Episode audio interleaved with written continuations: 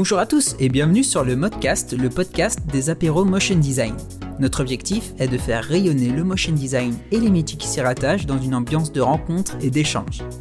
Rencontrer des créatifs, découvrir leur parcours et leur quotidien, ça vous dit? Dans ce nouvel épisode, je discute avec Aurélien Janet, illustrateur, designer graphique et motion designer. On parle entre autres de Maison Tangible, la galerie boutique dont il est le fondateur, et de son livre interactif Les voyages extraordinaires d'Axel. Sans plus attendre, je vous laisse suivre ma discussion avec lui. Bonne écoute. Salut Aurélien, comment ça va? Bah écoute, ça va très bien, et toi? Très bien, très bien, merci. Comment tu vis ce, deuxième confinement là? C'est pas trop, pas trop chiant? Euh, Là, ça, on sort d'une période un peu compliquée euh, à, à, la galerie parce qu'on a avec beaucoup de chance, euh, eu pas mal de commandes euh, en ligne, donc euh, on a passé, passé presque trois semaines à, à ne faire quasiment que ça de la journée. Ah yes. Ouais, donc on sort d'une période très intense. Le deuxième confinement est encore plus intense que le premier. Mais du coup, c'est pour des, des, choses très positives, donc c'est cool. Ouais, carrément, carrément. Euh, Est-ce que tu peux nous expliquer un peu ton, ton taf actuel, globalement, ce que tu fais? Bah, Pour résumer de manière assez simple, euh, dans la vie, j'ai deux casquettes principales. Euh, D'un côté, je suis freelance en tant que euh, illustrateur, euh, DA et un peu motion. Mhm. Et euh, d'un autre côté, je suis aussi éditeur et je suis à la tête d'un petit lieu à Paris qui s'appelle Maison Tangible, qui est une qui est une galerie d'illustration, enfin dédiée à l'illustration et à l'image contemporaine, où j'accueille des expositions, dans laquelle on présente pas mal de prints, de cartes, d'objets graphiques en tout genre. Ok. Donc ça c'est pour, euh, pour la version simple et courte. et euh, tu t'as fait quel parcours euh, scolaire, universitaire pour en arriver là? C'est un parcours un peu sur le tard, j'ai j'ai intégré une petite école d'art, les Beaux Arts à Besançon, ok, que j'ai que j'ai fait pendant cinq ans et, et où j'ai pu j'ai pu être accompagné par des profs euh, qui étaient vraiment super euh, super cool et qui m'ont qui m'ont donné le goût de faire euh, plein plein de choses.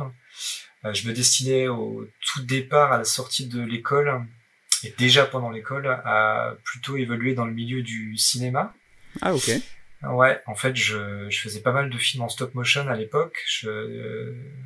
j'ai travaillé sur des tournages, des petits et des, des grands tournages qui se passaient dans la région, donc ça c'était plutôt cool. Mais à la sortie de l'école, j'ai essayé de, de, voir un peu autre chose, savoir s'il n'y avait pas aussi des portes à ouvrir ailleurs. Et du coup, je suis parti un petit peu en, en stage à, à Bruxelles d'abord, après j'ai travaillé à Lyon, et après j'ai un peu tout quitté pour partir au Canada, à Montréal. Ok. Et c'est au Canada justement que j'ai appris à manipuler l'image animée. Et, euh, parce que je connaissais absolument pas du tout le motion avant mon arrivée à Montréal. Enfin, je connaissais, mais je j'avais jamais. À... T'avais pas pratiqué? C'est ça. Ouais. Je, je, je, ne pratiquais After Effects que pour faire du, du, du détourage sur fond vert quand je faisais stop motion. ok. Mais, mais le, le, le, compositing et, et, tout ça, ne, je ne connaissais pas du tout. Et puis voilà, du coup, en rentrant du Canada il y a, il y a quelques années, j'avais un peu toutes ces cordes à mon arc de pouvoir euh, pouvoir faire de la DA sur des projets, donc d'être capable de travailler avec euh, des différents euh, différents protagonistes, avec des photographes, avec des, des typographes, avec euh, d'autres illustrateurs, d'autres graphistes de pouvoir chapeauter des projets de motion justement parce que comme je j'en étais moi au balbutiement de ce que je savais faire en motion euh, quand j'avais besoin je, je, faisais plutôt appel à des, des gens dont c'était vraiment le métier. Et puis euh, puis voilà du coup euh, au fur et à mesure ça m'a permis de, de, de, naviguer entre plein de projets que ce soit euh, faire des illustrations pour pour du pour de la presse mais faire du motion pour des clients institutionnels faire de la DA et du branding pour des pour des marques euh, privées. Il y a plein de profils différents de, de clients avec qui je bosse. Plein d'applications ouais. Ouais c'est ça. Ok et euh, tout ça c'était déjà en, en freelance? Ou quand tu étais au Canada et tout ça?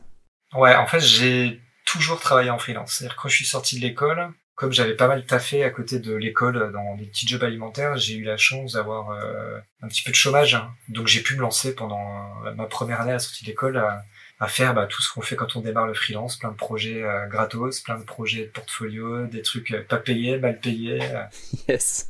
et puis, et puis du coup après j'ai j'ai quand je suis revenu à Paris, j'ai essayé de, de, me dire est-ce que c'est pas le moment de, de, de retenter l'aventure en agence?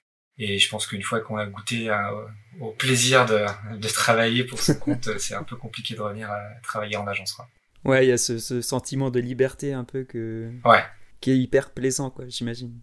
Ouais, ouais. Ouais, et puis y a, même s'il y a toutes les galères euh, que tous les freelances connaissent de, de se faire payer, de, euh, de faire des saisons euh, où il n'y a pas de contrat qui rentre, enfin, tout, mm.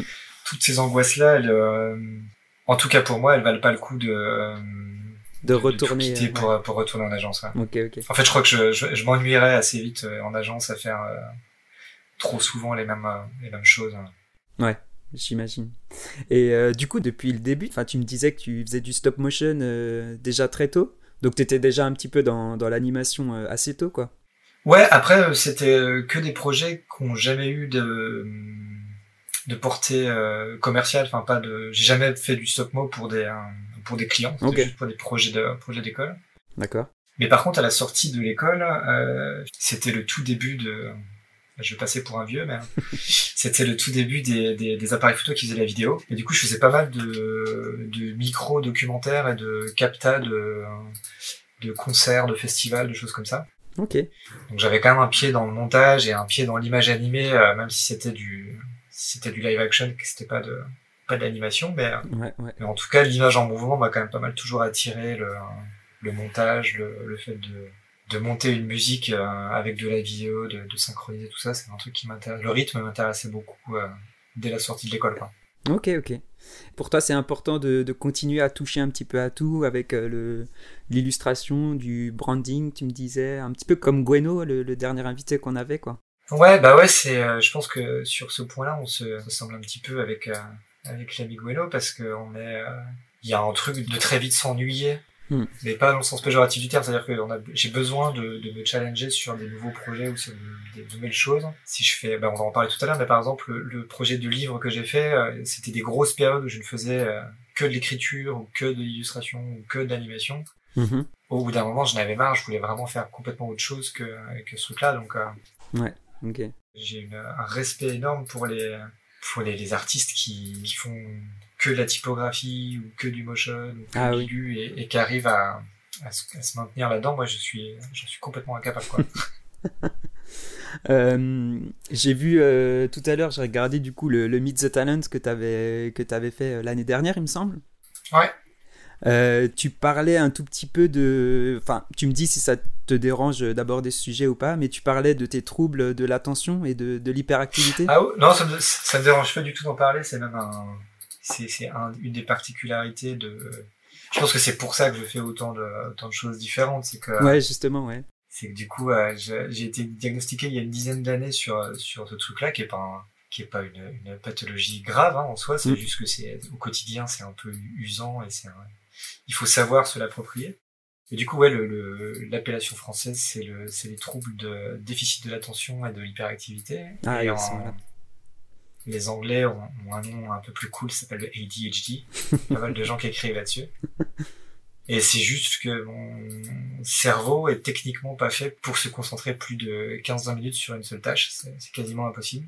Et dans toutes les tâches du quotidien, hein, c'est même pas que dans les tâches euh, créatives ou quoi, hein, mais, euh, mais du coup, euh, j'ai mis du temps à comprendre ce problème-là. Et quand ça a été diagnostiqué, j'ai pu travailler dessus et j'ai pu développer des techniques pour me l'approprier et puis du coup en faire une force en, Là, je l'utilise moins ces derniers temps parce que le rythme s'est un peu fait de manière naturelle, mais pendant longtemps, j'utilisais euh, la technique Pomodoro, qui est un principe de, de séquençage de journée euh, en, en, petites phases de 25-30 minutes qui ah permettent de faire une tâche, euh, faire une petite pause, faire une autre tâche, revenir à la tâche d'avant, enfin, et, et, jongler un peu entre tout ça. Et pour les gens qui sont qui ont pas du tout de problème de concentration, ça paraît euh, surréaliste de, de dire euh, je vais papillonner d'une tâche à l'autre, mais en fait, quand tu retournes le problème et que en fait, tu es obligé de passer par là. Ça aide quoi, à canaliser tout ça. Exactement, ouais. ouais. Ok. Mais en soi, ouais, encore une fois, c'est pas un c'est pas un truc neurologique, mais je sais plus comment c'est qualifié, mais en tout cas, c'est pas une pathologie qui est qui est grave. Je, oui. voilà, c'est pas des gros problèmes de santé, c'est juste un peu un peu contraignant et un peu relou. Mais, ok. Mais en tout cas, c'est cool de pouvoir. Euh, j'ai fait pas mal de sophrologie et ça m'a ça m'a aidé à, à, canaliser ce truc-là puis à retourner le, le problème pour en faire un, un atout après dans mon dans mon taf quoi. Ouais. Ok. Il y, a, il y avait euh, Graph Graph R sur Insta qui nous demandait du coup comment tu fais pour gérer au quotidien une asso, une galerie, un shop et, et, ton quotidien de famille, de freelance. Euh, c'est compliqué. Euh, en vrai, je je fais pas des journées si. Euh... Enfin, je fais des grosses journées, mais pas. Je, je, je, travaille pas euh, tard le soir, je travaille pas le week-end. Je j'essaie vraiment de me forcer à, à, couper complètement. Mais quand je suis euh, à la galerie, enfin au bureau, je je suis hyper hyper focus sur ce que je suis en train de faire. C'est c'est des journées qui sont intenses dans le déroulé. Okay. que je vais pas, je vais pas papillonner à trois heures à lire des choses euh, sur le net pendant ma journée. J'ai, je, je, prends pas du tout le temps de faire ça. Mm-hmm. Mais, euh, mais après, c'est un, c'est un rythme qui a été euh, long à prendre parce que il y a eu plusieurs phases. Il y a eu des phases où j'ai donné beaucoup d'énergie pour la galerie. Après, je me suis rendu compte que le freelance, ben, il fallait que je remette un petit peu la vapeur de ce côté-là. Donc, il y a eu des phases où la galerie, j'ai un peu délaissé, j'ai repris le freelance. Enfin, D'accord, ok. Et maintenant, ça se synthétise plus à, pour faire simple, c'est quasiment le matin, je m'occupe du freelance. De, de, de, 8 à 13, je fais du, je m'occupe de tous tout mes, mes tâches de freelance. Et de 14 à 19, euh, je, je m'occupe de la galerie, de préparer les commandes, de faire les envois, de d'accueillir les gens ici. D'accord. Et euh, ça se euh, régule à peu près naturellement. Ça s'égalise, ouais, comme ça. Ouais. Même si, comme je te disais, là, tu vois, je viens de passer euh, avec le lancement du bouquin et le, le, le, deuxième confinement, j'ai passé énormément de temps à faire de la prépa de commande, à aller à la poste, à, à, checker, à faire les inventaires, répondre aux mails et tout ça, et ça prend un temps, un temps fou. Ça quoi. prend un temps fou, ouais, j'imagine. Mais, euh, mais non, c'est, c'est, après c'est cool parce que euh, parce que c'est un lieu qui est pas forcément, c'est pas vraiment une boutique parce que euh, mis à part là en période de fête, on n'est pas ouvert le week-end. Mmh, ouais. euh, c'est c'est pas vraiment une un bureau parce qu'on accueille des gens enfin c'est un peu un un, un entre deux lieu, quoi. ouais c'est ça c'est un lieu un peu euh, j'ai mon collègue Pierre à côté qui est illustrateur euh, avec qui on on peut partager sur le taf euh, j'ai un autre illustrateur qui va arriver en janvier euh, okay, dans cool. la galerie enfin ça ça permet de d'avoir un lieu créatif euh, où il y a une énergie à l'intérieur qui est, qui est cool, on voit des gens, il y a des projets qui passent, il y a, il y a des images partout. Il y a cette émulsion euh, qui, qui est présente. Quoi. Ouais, exactement. Et puis il y a des images, euh, il y a de la couleur partout, donc ça c'est cool. c'est clair. Et d'ailleurs, d'où vient le, le nom euh, Maison Tangible? Moi j'aime bien avoir les petites histoires derrière les petits euh, les noms comme ça. Alors la vraie histoire, c'est que le projet est né. Euh, on était deux au départ, avec un avec un ami Mathieu Blondeau qui a finalement quitté le navire après parce qu'il a eu la bonne idée de partir vivre en Allemagne et de et de se marier et faire des enfants là-bas. Donc c'est un peu plus compliqué de, de gérer le projet à distance. Mais euh, quand on a monté le projet à deux, euh, on avait un premier nom de travail qu'on a finalement abandonné parce qu'on s'est rendu compte qu'il avait il y avait d'autres entités qui, étaient, qui, utilisaient une partie de ce nom-là, donc on a décidé de l'abandonner. Okay. Et, euh, et c'est euh, hyper cliché, mais en gros, c'est euh, c'est une soirée à, à, se creuser la tête à, en buvant des bières, à essayer de d'aller à l'essence même du projet, de ce qu'on voulait faire, pour euh, pour trouver un adjectif, un mot fort euh, pour caractériser les tout ce qu'on allait amener derrière. Et euh, le mot tangible s'est assez vite imposé parce que parce qu'il y avait l'idée de moi c'était l'époque où je, je, faisais un, je commençais un petit peu à, à travailler avec la réalité augmentée. C'était l'idée de, de faire une transversalité entre plusieurs médiums. Ouais d'accord faire des ponts entre le papier et le digital faire des ponts entre des illustrateurs et des illustratrices qui sont habitués à faire des, soit des bouquins jeunesse soit des livres et puis les amener vers d'autres choses euh, euh, faire des, des, des, affiches ou faire de l'objet graphique, faire des choses comme ça. C'était vraiment l'idée de, de pouvoir toucher un, toucher un objet en, en finalité de, de projet. Okay. Et puis du coup de le regrouper euh, sous, sous, sous, une maison parce qu'il y avait le, l'idée aussi de, de, de, de, faire une récréation un peu pour les, pour les auteurs et les autrices qu'on allait inviter et de, et de pouvoir euh, leur proposer plein d'outils, leur proposer plein de trucs et de leur laisser des cartes blanches euh, assez régulièrement pour euh, pour faire ce qu'ils voulaient quoi. Ok, d'accord. Il y a un côté très familial en fait dans les projets de l'assaut parce que parce que les, les artistes, c'était soit des copains qui sont devenus des, des artistes avec qui on a bossé, soit c'était des artistes qu'on connaissait pas qui sont devenus des copains. Il y a vraiment un truc, euh, une relation assez, euh, assez proche avec les gens avec qui on travaille. Quoi. Ok, cool. Et euh, du coup, vous euh, vous exposez aussi, vous vous éditez, de ce que j'ai pu comprendre. Ouais, ouais. En fait, le, le projet au tout départ, on n'avait pas de lieu physique, on faisait tout à distance. Mm-hmm. on a commencé à éditer des collections d'images et on a organisé des résidences d'artistes. Ça, c'était chouette. On a fait des résidences d'artistes dans un lieu d'architecture.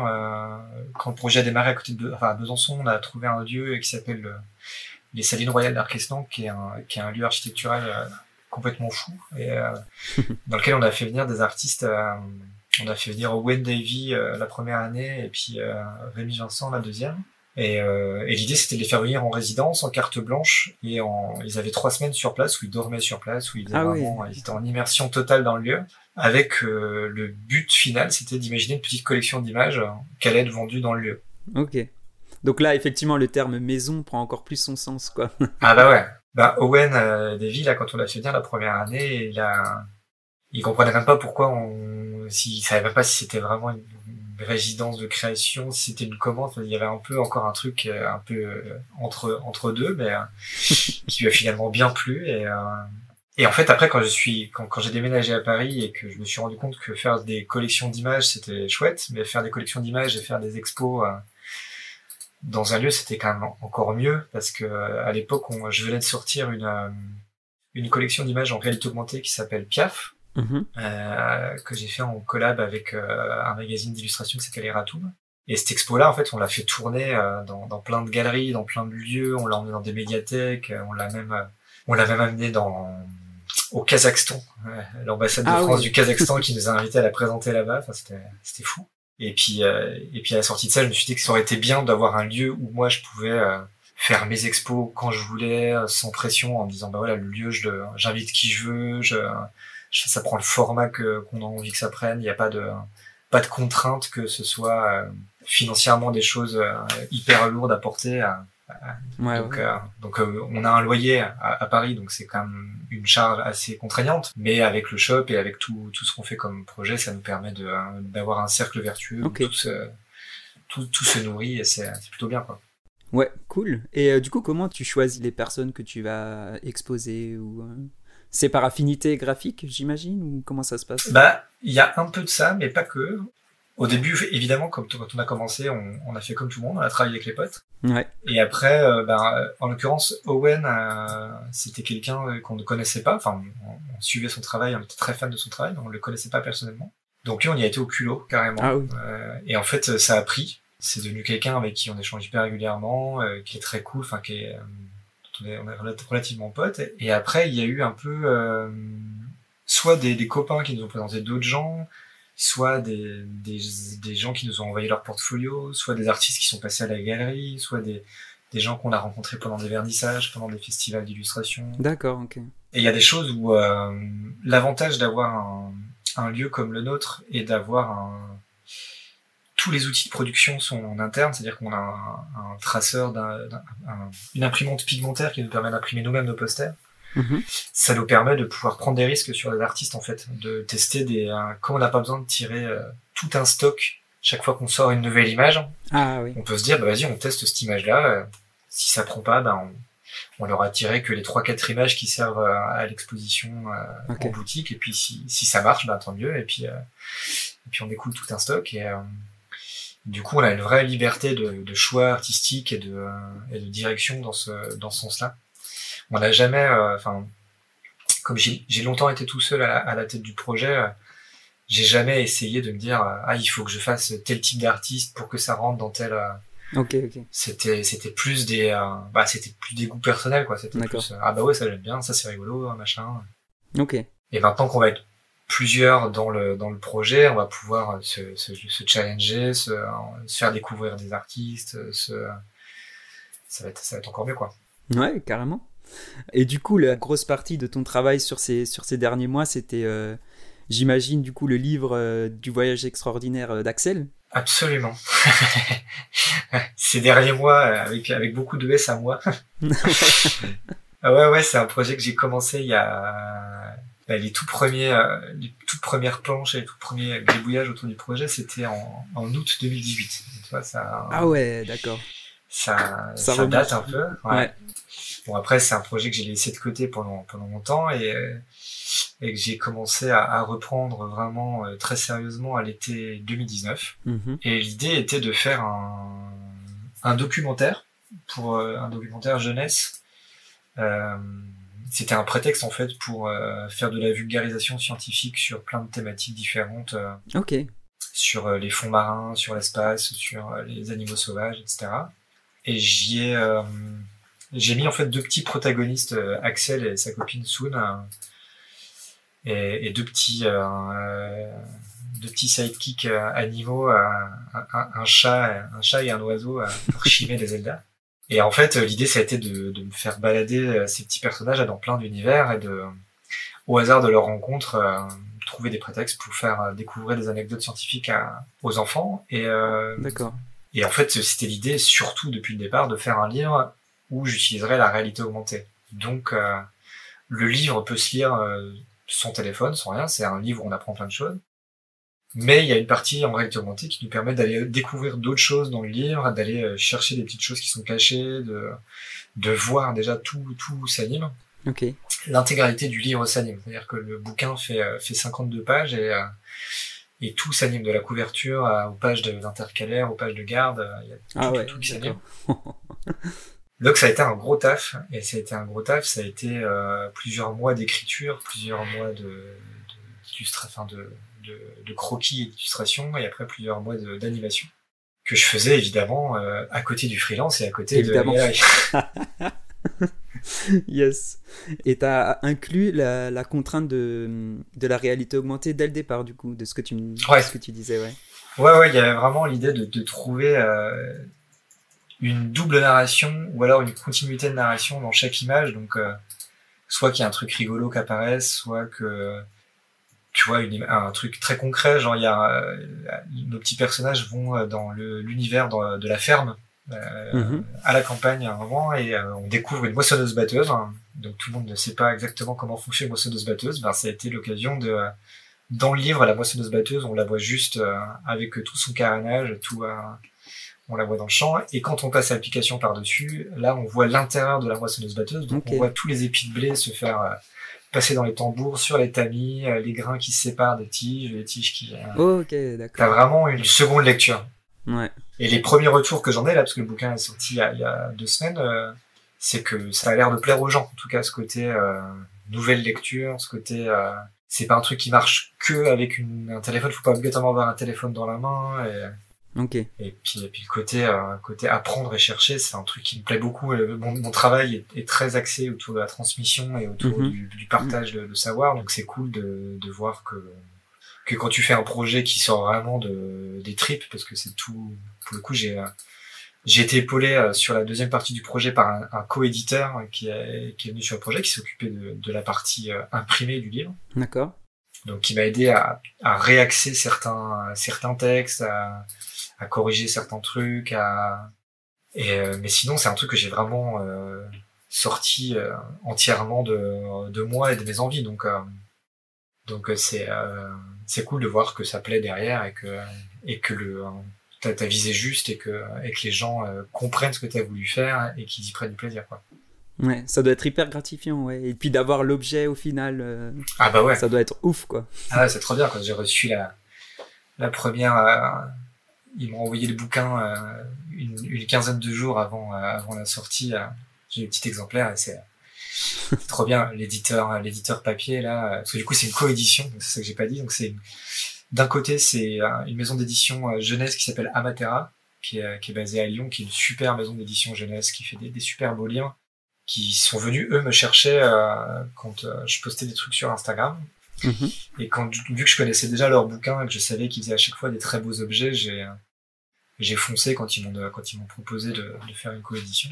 Ok. Et donc l'autre partie de, de du projet est portée par Maison Tangible, donc par l'assaut pour le pour toute la partie numérique, l'application euh, et, D'accord. le, et le suivi de tout ça quoi. Ça marche. Pour la faisabilité numérique du truc. Quoi. Ok. Et tu penses que, que c'est important pour toi de garder une, âme d'enfant un peu pour, pour cette passion de, de la transmission? Ben, je pense que c'est. En fait, je pourrais même pas faire autrement. Ouais. Je, je, ouais, je, je suis moi particulièrement friand de de documentaires, de, de revues scientifiques, de d'apprendre des choses. En fait, il y a un truc où que ce soit dans mon travail ou dans les choses qui gravitent autour de de la culture générale, il y a un truc où j'ai un besoin d'apprendre euh, des choses nouvelles, même des choses complètement inutiles, tu vois. Mais euh, c'est un, vrai plaisir perso d'apprendre des nouvelles choses et du coup, euh, j'essaye, même sans le vouloir, en fait, je crois que c'est inconscient, je, je retransmets ça dans dans ma pratique quand c'est des projets personnels, quoi. D'accord. Ok. Et c'est important, ouais, de... Il y a tellement d'aspects euh, un, un, peu chiants euh, dans tout ce qui est euh, la gestion du freelance, le commerce, tout ça. Donc ça, ça permet un peu de d'aérer l'esprit, j'imagine aussi, et de ce côté. Ah ben, clairement, ouais, il y a un truc de... C'est ben, un de mes professeurs au Beaux-Arts, Thomas Marchand, un mec qui est maintenant directeur de l'atelier national de recherche typographie, typographique à Nancy. Mm-hmm. qui, est, qui, est, un éminent euh, typographe français qui, a un travail foufou et euh, qui m'avait dit un jour euh, à l'école que euh, il fallait vraiment que je, je, je persiste tout au long de la carrière que j'allais embrasser de de faire des projets de recherche pour moi, de faire des projets perso, parce qu'en fait, c'est ces projets-là qui, qui vont nourrir le travail de commande que tu fais derrière. Alors, c'est pas tout le temps évident, parce qu'on a, quand on est freelance, on a, il y a des phases où on n'a pas le temps. Mm. Mais euh, il y, a, y a des choses que je m'oblige à faire le, le matin, par exemple, euh, que ce soit à la maison ou quand j'arrive au, au, bureau, de, de me bloquer une demi-heure, trois quarts d'heure, une heure pour faire du, du, dessin automatique, pour faire de, des choses random qui qui sont pas euh, qui, qui, font pas partie des projets que j'ai en ce moment, mais euh, mais qui me permettent en fait de tester des choses et puis de de, de, de nourrir des un vocabulaire graphique que je vais après euh, inconsciemment rejeter, enfin réinjecter dans mon, dans mon travail de commande. Quoi. Ok, d'accord. Et ça, tu essayes de le faire euh, tous les matins, quoi, si tu arrives. Alors pendant euh, l'année l'année qui, qui vient de s'écouler, ça a été un peu plus compliqué parce qu'en fait, le, le, matin, je le passais... en gros, j'avais entre, entre 3 et, et 5 heures par jour qui étaient monopolisé par euh, par l'écriture, l'illustration et l'animation du bouquin. Mais en temps normal, c'est bah là du coup maintenant que le bouquin est fini, c'est un truc que je reprends et que je m'oblige à faire. Euh, et euh, ça peut être des choses toutes bêtes, hein, ça peut être juste faire des, des, croquis qui servent à rien. Mm-hmm. Ça peut être là récemment j'ai j'ai sauté le pas de, de, de faire de travailler sur Illustrator mais sur iPad donc okay.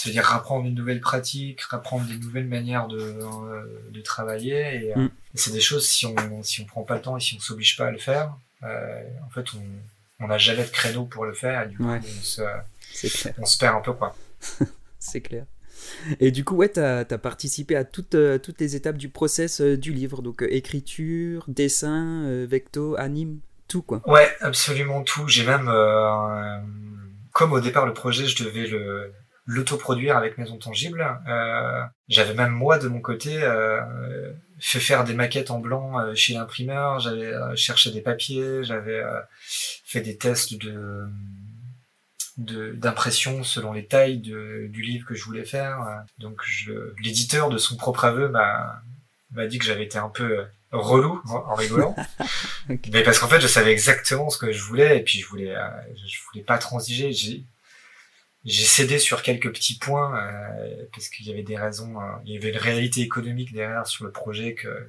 dont moi j'avais pas forcément conscience mais, j'ai vraiment été impliqué de de l'embryon de l'idée jusqu'à bah, tu vois jusqu'à la diffusion là parce que à cause du Covid, la sortie en librairie a été décalée euh, parce qu'ils ils avaient peur que les libraires puissent pas mettre le, bouquin en avant assez bien. Mais comme moi, j'avais euh, des exemplaires euh, à la galerie, j'ai pu faire le lancement une semaine avant à la galerie, donc j'ai fait de la promo avant, j'ai pu faire des ventes, j'ai ah ouais, j'ai envoyé moi-même les exemplaires de bouquins. Enfin, toi, il y a eu vraiment, ça a été une une implication à, à 3000% dans le projet. quoi. Est-ce qu'il y, y a, une étape qui t'a le plus euh, plu, ou tu as découvert des choses, dans, que ce soit dans l'écriture ou dans, dans l'anime, dans le dessin? Bah, Je pense que l'écriture, c'est la partie la plus cool, parce qu'en fait, c'est... Euh, même si tu as un fil conducteur et là où tu sais un peu où tu veux aller, tu te laisses surprendre par des plein de thématiques. Par exemple, sur l'espace, il y a plein de, de choses, d'anecdotes que je voulais aller raconter et en fait qui m'ont amené vers d'autres faits scientifiques, plein de, je sais pas, des choses toutes simples. genre un truc que je savais pas, il y a un il y a un astronaute américain, Alan Shepard, euh, qui a eu l'occasion de jouer au golf sur la Lune. Tu vois, c'est un truc que je savais pas, que j'ai découvert parce que je faisais des recherches sur euh, l'émission Apollo. Et du coup, je trouve, je trouve ça mortel. Je me suis dit, bah, il faut absolument que je fasse un, enfin, faire lire à un gamin de 6 ans le fait qu'il y a un mec sur Terre qui a été joué au golf sur la Lune. Bah, je trouve ça, je trouve ça mortel, quoi. Donc, en fait, tu te, tu te laisses porter, et du coup, dans l'écriture, là, il y a un truc vraiment, euh, ça, ça prend énormément de temps et surtout centraliser tes recherches, retrouver tous les documents, euh, croiser les sources pour être sûr que tu dis pas n'importe quoi, faire relire à des gens dont c'est un domaine d'expertise, c'est leur domaine d'expertise. Enfin, il y a un truc où euh, quand j'ai sorti le livre, euh, on a envoyé euh, des exemplaires à certains, à, à, des, à des journalistes scientifiques, à des des, comment, des influenceurs scientifiques, parce que ça existe. Mhm. ça existe. et, euh, et du coup, moi, j'avais, euh, j'avais, peur que euh, ils me disent ah ben non mec, tu dis ça, mais c'est absolument n'importe quoi. Et du coup, quand c'est quand c'est sorti et que j'ai eu leur validation, je fais ah, ah oui. Ouais. Donc l'écriture, c'est vraiment cool. Hein. C'est en plus, ça c'est pas de. Je pense que c'est beaucoup plus dur quand c'est du quand c'est de la fiction. Mhm. Parce que je je pense pas avoir la, la fibre. Euh... Je suis pas un auteur de d'histoire. Enfin, je pas encore en tout cas, et je, je, je saurais pas trop faire. J'ai pas les clés, euh, les clés des, des, codes de narration, des codes de rythme de, de ça. Okay. Mais, euh, mais en tout cas, m'appuyer sur des faits historiques ou des faits scientifiques pour créer des images, avoir un prétexte, c'est un, c'est un bon truc, je trouve. Et ça, puis ça permet surtout de, tu vois ce que je te disais, de, de te faire kiffer en fait. Ouais. Tu racontes vraiment ce que tu as envie de raconter, quoi. Mm. ça, c'est cool, quoi. Et pour le coup, l'éditeur m'a vraiment super bien suivi là-dessus. Il a pas, il y a pas un truc où il m'a dit euh, ah non ça on va pas en parler ou euh, non j'aimerais bien que tu parles de ça. Et il m'a fait confiance à 100%. Ah ouais cool. Carte blanche quoi. Ouais. Ah c'est un plaisir. Ouais, c'est vraiment bien. Et euh, du coup euh, moi en tant que motion j'ai l'habitude de, de, d'écrire des petits scripts pour des vidéos de 1 minute, 1 minute 30. Mais lors de l'écriture je J'imagine déjà le graphisme après, j'imagine déjà les, les transitions d'animation. Est-ce que pour toi c'était pareil dans, dans l'écriture du livre euh, par rapport justement à la moissonneuse-batteuse Est-ce que tu, tu savais que tu allais faire ça euh, par la suite comme ça? Ouais, exactement. Il y a, euh, dans mon doc d'écriture, j'avais vraiment mes trois parties à chaque fois que en gros, le bouquin, pour simplifier pour les gens qui l'ont pas, euh, qui l'ont pas vu ou qui l'ont pas dans la main, euh, il y a cinq grandes parties, euh, donc les fonds marins, l'espace, les animaux de la, les animaux sauvages, la ferme et la vie du futur. Et à chaque fois, toutes ces Mhm. parties sont découpées en petites séquences où chaque séquence correspond à une anecdote scientifique ou historique. Et donc à chaque fois que j'écrivais une de ces anecdotes, eh ben j'avais une description exacte de, de ce qu'allait être mon ma case, comme, comme on le ferait pour un scénario. Euh, J'avais le- toutes mes sources euh, euh, scientifiques ou techniques euh, en dessous. J'avais euh, le texte que j'allais euh, mettre dans cette case et j'avais ensuite le, le petit scénario de ce qui allait se passer en animation. Donc même pour le l'éditeur, ça a été un moyen pour lui de se projeter assez vite en se disant bah ok, Ouais. il sait que tel truc, il va se passer ça, et du coup il sait que bah là j'ai joué sur la surprise, là je vais jouer sur euh, un truc rigolo qui va se passer dans la case, euh, et c'est un bon moyen de avant même de passer à, l'illustration, de savoir exactement comment il faut construire une illustration pour être sûr de pouvoir l'animer correctement euh, derrière. Ok, ok.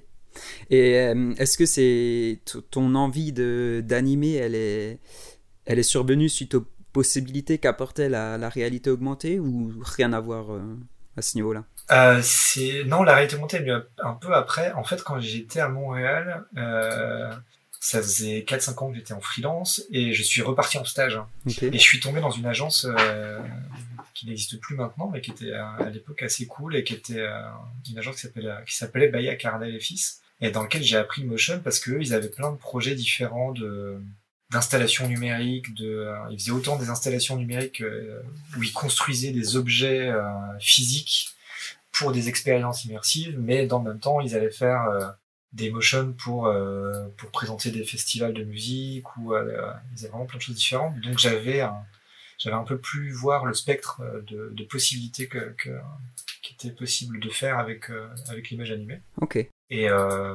et du coup, quand j'ai après découvert la réalité augmentée, je me suis dit, ok, bah c'est bon, en fait, il y a un pont hyper facile entre ce que, ce que je suis capable de créer comme image et euh, une manière de mettre en mouvement avec, euh, avec un, téléphone entre les deux ou une tablette ou euh, une expérience en tout cas utilisateur derrière qui qui est pas juste un, film qu'on regarde, c'est vraiment un film dont on est acteur parce que selon qu'on avance ou pas le téléphone, selon qu'on se rapproche de l'image, on n'a pas la même expérience. Donc c'est assez chouette en fait de pouvoir avoir cette transversalité là quoi. Ouais, c'est clair. Et, euh, et tu crois que cette techno, elle va, elle va se démocratiser un peu dans, dans l'édition ou, euh, ou c'est encore une niche pour l'instant? Non, en vrai, euh, y a... donc moi j'ai commencé à, bosser sur des projets en, en. On a commencé en 2014-2015 et à l'époque, les rares qui en faisaient en France, il y avait le il y avait Étienne Mineur avec les éditions volumiques qui, euh, qui est un, un, peu des, un des chefs de file de, du design interactif et de, des ponts qu'on peut faire entre, entre l'imprimé et le digital, qui a essuyé pas mal des plâtres pour tout le monde en fait. et euh, à l'époque, la techno, elle était, euh, c'était un enfer à mettre en place. C'était, c'était horrible. Enfin, il fallait. Bah, le premier dev avec qui j'ai travaillé, lui, c'est qu'il a fini par se casser les dents. Il m'a dit, écoute, je, j'y arrive pas. tiens, va voir eux. Ils ont l'air de bien savoir ce que c'est. Du coup, c'est là que j'ai rencontré le dev avec qui je bosse maintenant, Émeric Lambolet de, de Davy King Code. Et, euh, et, du coup, euh, l'outil s'est vachement démocratisé. Tous les outils pour faire de l'ARA maintenant sont. Ben, il y a Facebook qui a sorti euh, Spark, leur moteur de, de réalité augmentée qui permet de faire des filtres Instagram, Facebook de manière hyper facile. Il y a Unity qui est un peu le, le les gens qui connaissent euh, l'environnement de création pour le jeu vidéo, les applications, qui a racheté Vuforia, qui était le gros moteur de réalité augmentée. Okay. Donc en gros, tous les outils sont un peu simplifiés. C'est beaucoup plus facile de sortir une app de réalité augmentée en 2020, là, là où je te parle, mm-hmm. que ça n'était il y a 4 ans. Il y a 4 ans, euh, c'était euh, la confo des, en fait, il faut comprendre que quand tu fais une, application de réalité augmentée, euh, ça s'adapte à chaque terminal mobile. Donc en fait, chaque terminal mobile a pas les mêmes. Ah euh, donc c'était, bah, c'est un peu comme l'équivalent. C'est euh, c'était euh, les tout débuts du responsive design dans le web. Pour le web. Ouais, C'était c'était vraiment l'enfer. Maintenant, ça te paraît, ça te paraîtrait aberrant de pas faire un site responsive. Bah voilà, là, maintenant c'est un peu ça. D'accord. Donc les outils deviennent grand public. Il y a plein de plein de gens qui commencent à développer des trucs et euh, et tant mieux parce que parce que ça va ça va se démocratiser. Euh. Nous on n'a pas la, la prétention, et moi encore moins de d'être le premier ni le meilleur dans ce truc-là, mais en tout cas on a essayé de faire des projets et on a il y a, plein d'acteurs du monde de, l'illustration et l'animation qui ont fait des projets autour de ça. Bah, Étienne Miner, dont je te parlais, il y a, Guillaume a, qui a fait plein de trucs hyper rigolos avec ça, avec des, euh, il a bossé sur le carnaval de Bordeaux euh, en faisant des masques en réalité augmentée avec les, enfants. Euh, il y a, Julie, Julie Cheng et, Thomas Ponce qui font plein de, plein de super beaux projets avec de la réalité augmentée aussi. En fait, il y a autant de manières de faire de la réalité augmentée qu'il y a d'auteurs, en fait et d'autrices. En fait, il y a plein de. Ouais, d'accord. Là récemment, j'ai commencé à faire de la réalité augmentée, ça met avec euh, avec une dimension encore plus immersive parce que c'était sur des fresques murales euh, que je peignais, donc c'était sur des très grands formats. Et ça, c'est changé parce que du coup, ça apporte encore une autre expérience de, de, de, lecture et de et d'exposition. donc ça, c'est super cool. Ça va continuer l'année prochaine. Donc je pense que ça va la techno va encore plus se démocratiser. Mm-hmm. Je pense qu'elle elle se démocratisera jamais aussi fort que, que la VR s'est démocratisée, parce que la VR, il y a vraiment l'aspect jeu vidéo qui est, ouais. qui est, qui est, hyper importante et puis qui, qui amène surtout des, des enjeux financiers colossaux pour, pour pousser la techno dans ses derniers tranchements. Mais après, il y a des, bah, tu vois, là, Apple a sorti son, son ARKit, euh, donc son petit moteur de réalité augmentée intégré, euh, en essayant de bousculer un petit peu la concurrence. Ils ont fait beaucoup de bien. Yes. Petit à petit, euh, là, il y, a il y a ce qu'on appelle le web AR qui arrive tout doucement, donc qui va permettre de de plus avoir à télécharger une application. Tu vas pouvoir y aller directement depuis un portail web. Ah, donc là, ça va être ça va être encore autre chose et ça va être super cool. Mais là, pour le coup, c'est encore les balbutiements. Donc je pense pas que ça va je pense que c'est voué à continuer. Il faut juste, Mhm. euh, avec toute nouvelle techno qui se démocratise, il y a évidemment le, la part de trucs intéressants dans l'utilisation de cette techno va diminuer parce qu'en fait il va y avoir beaucoup de PLV de magasins, de cartes de visite random un peu nulles qui vont être animées en réalité augmentée. Mhm. Mais tant mieux parce que ça va permettre à plein de gens de découvrir ce truc-là puis de manipuler cette techno-là. Et dans le même temps, tu vas avoir des artistes qui vont se challenger sur de la réalité augmentée interactive, sur des objets à manipuler, mhm. pousser vraiment une narration et une, un aspect ludique et pédagogique beaucoup plus intéressant que juste euh, une carte de visite qui, qui bouge quoi. Ok, donc c'est un peu la, la, responsabilité à nous créatifs de faire vivre un peu euh, cette techno et de proposer des, des trucs euh, qui sortent un peu plus du commun à chaque fois quoi. Bah ouais, c'est ça, c'est la. En fait, c'est comme n'importe quel outil. Je pense qu'il y a quand Photoshop est sorti, euh, au début c'était pour faire de la retouche d'image, très vite c'est devenu un, un, outil de création complètement hallucinant avec euh, des vrais artistes numériques qui, mm. ont sorti des trucs que je pense même les créateurs de Photoshop s'attendaient pas à ce que les, les, gens s'emparent de l'outil comme ça quoi. Et tu vois, encore Adobe, euh, j'ai pas de j'ai pas de part chez eux, hein, mais euh, ils ont avec leur, leur outil là qu'ils ont sorti avec Aero euh, qui permet de faire de la réalité augmentée euh, exact ouais. en, en, en WYSIWYG, donc vraiment de voir directement ce que tu fais. tous les outils se démocratisent tellement vite que je, je, je, pense que ça va durer encore un petit moment et puis puis surtout il va y avoir des enfin, tu vois il y a des, des, applications du quotidien qui sont finalement bien pensées tu vois genre Ikea a sorti une application de réalité augmentée où où ça scanne l'intérieur de chez toi, ça prend les bonnes mesures et du coup tu peux tu peux voir à échelle 1 les meubles de chez eux. ah c'est c'est c'est le, le, grand le grand capital et, et la consommation à outrance. Mais mais l'application elle est intéressante parce que du coup c'est tu si t'imagines si tu transposes ça à un, objet de savoir ou un objet culturel, il y, a un, il y a un truc super cool à imaginer. Tu vois par exemple je sais pas. Mm. Je dis n'importe quoi, tu fais, tu bosses avec un musée qui travaille sur l'histoire de la Seconde Guerre mondiale, tu peux imaginer voir la taille euh, d'un char d'assaut de la deuxième euh, guerre mondiale euh, à échelle 1 devant toi avec ton téléphone pour te rendre compte de, ah, l'outil. Il y a plein de trucs super cool. Il y a plein d'applications à, à, à ah ouais, il y a plein de trucs super chouettes à, à penser avec, avec cet outil-là. Et, euh, et toi, du coup, tu, tu, nous as fait comprendre que tu agissais que sur la partie graphisme de, de cette techno et que tu travaillais du coup avec un, un développeur à côté? Ouais, ouais, ouais. Oui, non, j'ai, euh, il y a un moment dans ma vie, j'ai, arrêté de me dire que j'aurais été capable de tout faire.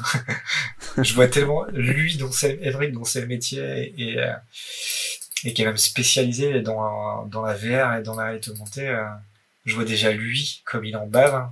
Je me dis, alors, laisse tomber, ouais, j'aurais, j'aurais pas la patience pour, parce que c'est, c'est bien beau, en fait, d'avoir le, travailler le, le, le noyau et la, et la faisabilité du, de l'app, ça marche bien, mais c'est après dans le déploiement sur les différentes euh, les différents terminaux mobiles, là c'est euh, c'est l'enfer parce que tu te rends compte que ah bah, sur euh, l'iPhone 6S par rapport à l'iPhone 6, il y a un truc qui fait que ça ça marche pas, donc il faut tout réencoder différemment.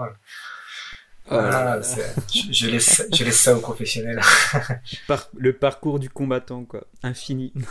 ah ouais, c'est c'est incroyable, c'est incroyable. Et, euh, et, du coup, est-ce qu'il y, a, beaucoup d'échanges à avoir avec, euh, avec cette personne pour euh, définir comment tu veux que ça réagisse ou c'est assez fluide comme process à ce niveau-là? Bah, Maintenant, c'est assez fluide. Hein. Au début, on a pas mal fait d'aller-retour, on a pas mal, on a pas mal tatillonné. Surtout maintenant, on sait. Un des, trucs cruciaux dans la réalité augmentée, c'est d'être sûr que ton marqueur, donc l'image qui va être reconnue dans le monde elle soit bien détectée par le moteur de réalité augmentée. Mais en fait, toutes les images sont pas bien détectables. D'accord. Euh, et en fait, il faut construire l'image de manière à ce qu'il y ait plein de petits points de repère pour que euh, la caméra et, le moteur de réalité augmentée puissent aller se fixer dessus. Ok. Et donc ça, c'est des choses qu'on qu'on savait, mais dont on ignorait le l'importance au départ. Mmh. Ouais, c'est ça. Et au fur et à mesure, bah, on, on, sait, par exemple, maintenant, quand je travaille pour des, parce que du coup, ça m'arrive de travailler pour euh, faire des applications de réalité augmentée pour d'autres créatifs. Mm-hmm. Et, euh, et, en l'occurrence, je sais les guider maintenant pour leur dire, bah voilà, là ton image, clairement, il, elle est trop symétrique, ou alors il n'y a pas assez de détails là, ou pas assez de détails là qui font que ça va pas bien se, se, se, se, caler dessus. Donc ton image, soit elle va trembler, soit elle va pas être reconnue du tout. D'accord. Donc ça, maintenant, c'est des outils qu'on qu'on maîtrise. Hein. La chaîne de la chaîne de création, la chaîne de production, au début, on la on la maîtrise un peu plus, donc ça c'est bien. Donc ça, euh, ça impacte quand même directement le, graphisme derrière. Quoi. Il faut que tu penses euh, à penser à, ces, à certaines règles du coup. Ouais, ouais, c'est ça. Donc il y a des, il y a des styles de d'Ilu qui, qui s'y prêtent beaucoup plus parce que euh, des illustrations en gravure, par exemple, bah, ça va être beaucoup plus facile parce qu'il y a plein de points, c'est très contrasté, il y a plein de points sur lesquels on peut s'accrocher. Ok. Du, du, du, flat, un peu comme moi ce que je fais, euh, il faut déjà un peu plus euh, travailler sur faire des tests pour être sûr que ça, ça marche bien. Quoi. Ok. D'ailleurs, il y a, y a Grapher, le même qui nous demande, enfin qui nous dit qu'effectivement tu es resté dans, dans la vague du flat design. Est-ce que à un moment tu t'es pas demandé si tu devais euh, changer de style? Ah, On en a parlé un petit peu avec euh, avec l'ami euh, Jérémy Claise, hein, qui, qui a aussi un podcast, je sais pas si tu connais, qui s'appelle Sens Créatif, mhm. qui, traite pas mal de ces problèmes-là. Et en fait, je crois que je inconsciemment, en fait, je cherche pas à avoir un, un style ou un autre. En fait, je teste des trucs je suis, euh, j'ai euh, travaillé avec euh, des formes géométriques et des aplats de couleurs parce que euh, parce qu'au tout départ, j'avais pas la, j'avais pas confiance en mon dessin euh, à la main. Donc c'était plus facile de me cacher derrière ces trucs-là. Et puis au final, maintenant, je réintègre des formes un peu moins géométriques et un peu plus souples dans, mes illustrations et parce que je redessine toujours beaucoup à côté et, et du coup c'est pas une mon style, il, évolue. Euh, je fais des tests. Euh, je, vais un peu à droite à gauche. Je teste des choses. Euh, depuis depuis quelques années maintenant, je me suis fixé une palette de couleurs que j'essaye de, de de ne pas déborder, pas faire déborder à chaque projet, comme ça, ça me permet d'avoir un cadre, d'avoir des contraintes de, de, création. Ok, ouais. Et du coup, ça, j'adapte, j'adapte un peu les, la palette de ce que je sais faire mais je cherche pas à me dire bah tiens il faut que je fasse euh, tel type de style parce que ça va marcher hein.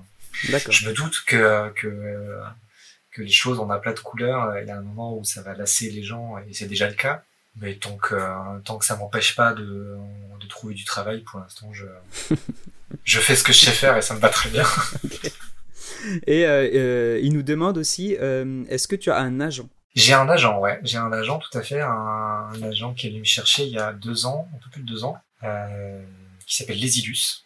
Okay.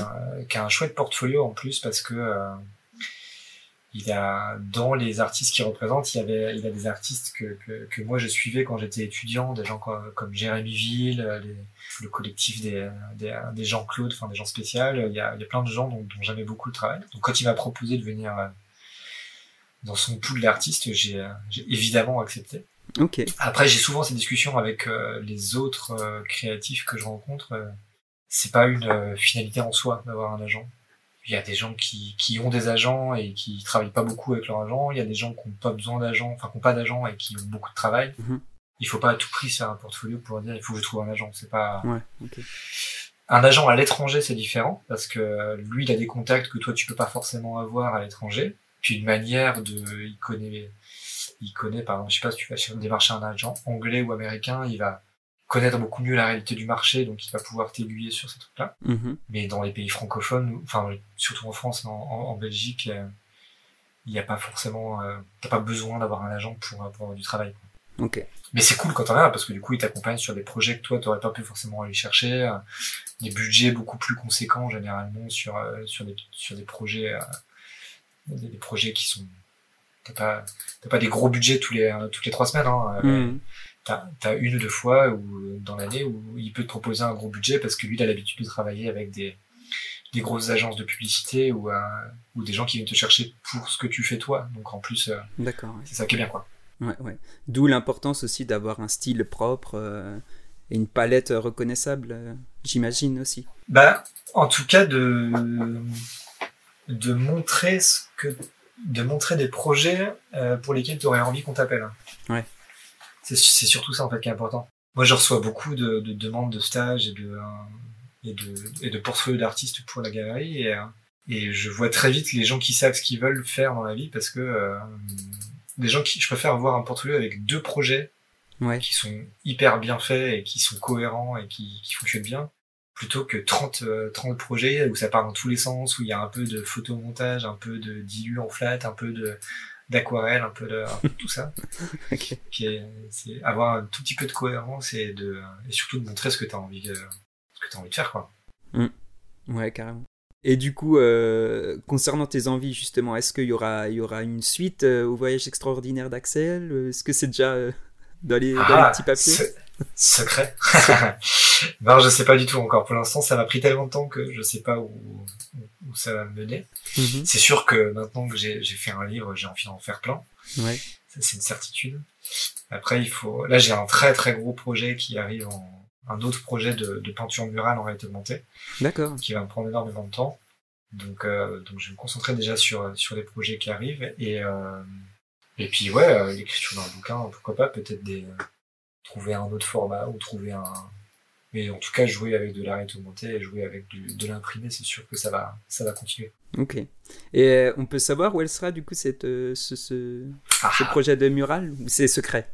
Pour l'instant, j'ai pour l'instant j'ai pas trop le droit d'en parler. Ok, mais, euh, mais, euh, mais ça va. C'est un projet sur le sur le long terme qui va sortir en en avril mai prochain. Donc tu vois, c'est euh, ça commence dès maintenant, mais ça, va être sur le long terme. Mais euh, je vais euh, en parler au fur et à mesure sur mes euh, sur mes réseaux sociaux. Donc euh, Ça marche. donc je laisse pas beaucoup de mystère. C'est juste que tant, tant que j'ai pas signé mon Ouais, ok. tant que j'ai pas signé mon, mon contrat, je je me lance pas dans ces choses-là. ça marche. Et, euh, et à part ça, d'autres euh, d'autres euh, petits projets qui vont arriver prochainement Bah ouais, toujours plein de petits projets euh, à côté. Là, j'ai un. On va changer un petit peu la formule de la du lieu, enfin de maison tangible. On va faire un peu moins d'expos et un peu. On va recentrer un peu les sorties qu'on fait euh, sur sur des projets plus euh, plus concentrés. Ok. Euh, on va sortir des, des capsules, enfin des petites collections capsules où on va faire moins de moins de print, mais euh, on va inviter des artistes à chaque fois, un artiste ou une artiste euh, ou un collectif Mhm. à imaginer euh, un ou deux, une ou deux images et des objets graphiques, donc euh, D'accord. euh, des, euh, des jeux, des jouets, euh, des, de l'imprimé textile, enfin des, des choses comme ça. Ok, cool. Donc ça, ça va arriver courant 2021 si euh, si on n'est plus confiné. Ouais. On croise Et, les doigts. euh, ouais. Et euh, non, et puis du coup plein de petits projets à côté. J'ai plein de petits projets de recherche que j'ai envie de faire, de l'objet en bois, faire un jeu. j'ai un jeu de, de, de cette famille que, que j'ai envie de faire en réalité augmentée depuis, depuis Ah, plusieurs yes. mois. Il faut juste trouver les bonnes formules et puis, euh, et puis voir ce que ça dit. Yes, cool. Bah, on a hâte de voir, euh, de voir tout ça. Bah ouais, écoute. On a hâte de voir ce que, va ce que nous réserve 2021 surtout. Ouais, c'est clair, c'est clair. Euh, Est-ce que tu aurais envie de nous partager euh, une œuvre que, récente ou ancienne qui t'a qui t'a un petit peu inspiré ou fait réfléchir ou donné des inspirations. Alors c'est pas récent, mais il y a. Je suis, je suis retombé euh, récemment dans le dans comment? Dans les bouquins de Chris Ware, qui est un auteur de, de bande dessinée euh, américain, qui est euh, qui est un peu le, le pape de, de, de la nouvelle génération des des, des auteurs de BD de, de ces dernières années. Et je me suis replongé un peu dans ses bouquins et là j'ai commandé une, une monographie de, de son taf qui devrait pas tarder à arriver. Ok, cool. Et en termes de autant en termes de narration qu'en termes de compo, qu'en termes de, de, de couleurs, en termes de lui aussi c'est un c'est un bel autiste qui euh, qui essaie de d'être euh, d'être présent à chaque étape du, du processus de création de ses bouquins. Euh, Il fait il a sorti des bouquins complètement différents de ce qu'on a l'habitude de voir. Il y a un, un ouvrage qui s'appelle Building Stories où c'est un coffret avec plein de petits, plein de petites BD de plein de formats différents à l'intérieur qui racontent plein d'histoires qui se passent dans un immeuble. Il y a, c'est un mec qui, euh, qui est hyper inspirant parce que son, son taf, il est, il est hyper prolifique. Tu peux lire le, le bouquin euh, dix fois, tu vas pas lire les mêmes choses. Enfin, euh, donc, euh, s'il y a une reco de cadeau de Noël à faire, il faut, il faut s'offrir du Chris Ware, c'est vraiment bien. Chris Ware, ça marche. Bah écoute, on, on, on note- on notera ça dans, dans la description si jamais. Faut pas hésiter. Euh, une petite question euh, récurrente euh, dans, dans le modcast, c'est du coup, quel est ton apéro favori? Ah, alors, euh, mon vrai apéro, j'ai le droit de faire la publicité pour, euh, pour une marque d'alcool. Écoute, Allez, moi, je, je viens de, euh, je viens du Haut-Doubs, dans Franche-Comté. ok. Donc, on a un apéro euh, qui vient de là-bas et qui est, qui est, qui est tout à fait obligatoire à la consommation, qui s'appelle le Pontarlier, qui est un, un apéritif anisé, qui est, qui est entre, pour faire grosso modo, c'est entre de l'absinthe et, du pastis. Ah yes. Et, et c'est bien meilleur que le pastis évidemment. Tu t'en doutes bien. bien Donc sûr. Je, je, je, le bois, je le bois que ça. Je, je me drogue, je me drogue à ça. Maintenant que j'habite Paris, je, je, suis heureux de retourner chez mes parents pour faire le stock de, de cet alcool. Ah, mais ça, ça se trouve que là-bas? On en trouve à Paris, mais à des prix, euh, à des prix délirants. Donc, euh, je, préfère faire la réserve quand, euh, quand je rentre chez mes parents. C'est clair. Euh, dernière petite question, est-ce que il y a, y a, une personne que, que tu aimerais voir dans, dans le modcast euh, à l'avenir en particulier? Eh ben, euh, eh ben, tu vois, on en parlait tout à l'heure. Pourquoi pas un mec comme comme Thomas Ponce qui mm-hmm. qui est qui vient du monde de l'animation, mais qui fait aussi de la peinture, de l'illustration. Il fait plein de choses super chouettes. il a un, il a un petit projet de de boucle d'animation qui s'appelle Endless Chronicles sur Instagram. Mhm. Et lui, c'est un mec qui est hyper cool parce qu'il est pédagogue, il, parle super bien de son travail et de la manière de transmettre les choses. Et, et c'est un bon gaillard, c'est un bon, euh, c'est un, un, bon mec. Donc, euh, donc lui, lui, je pense qu'il va vous, euh, vous apprendre plein de trucs si vous voulez venir. Ok, cool. Bah écoute, c'est noté, euh, c'est noté de notre côté. Euh, où est-ce qu'on peut te retrouver du coup sur les réseaux T'as un réseau favori ou? Sur Instagram, soit, euh, soit, soit, sur mon compte Aurélien Janès, soit sur mon compte Et puis je suis euh, très actif sur Twitter aussi. Hein. C'est plutôt là que je euh, plutôt là que je passe mon temps. Ça marche. c'est là que si vous pouvez, si vous voulez me poser des questions, je, je réponds facilement. Ok, ça roule.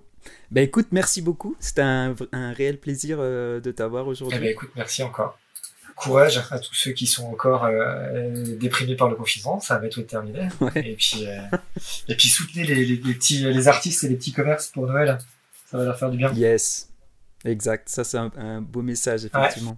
Merci bien. Eh ben écoute, merci à toi pour l'invitation. Merci d'avoir accepté surtout, c'est un grand plaisir. Allez, très vite. Salut. Ciao. Salut. Merci d'avoir écouté ce nouvel épisode du Modcast. On espère que ça vous a plu. Un grand merci à tous ceux qui nous soutiennent et particulièrement à Tristan Le Panier qui a composé la musique de ce podcast. Je vous invite à aller le suivre sur son SoundCloud, Tristan-Le Panier, pour découvrir toute l'étendue de ses talents. Merci encore à nos invités de nous avoir donné de leur temps pour cet épisode et pour toutes les infos qu'ils nous ont partagées. N'oubliez pas d'aller les suivre sur leur réseau. Quant à nous, retrouvez les apéros Motion Design sur Facebook at Apéro Design, sur Instagram at Apéro Motion Design et sur Twitter at Aperomotion. Sur ce, je vous dis à bientôt et restez attentifs pour découvrir de nouveaux quotidiens et parcours de créatifs dans un nouvel épisode du mode.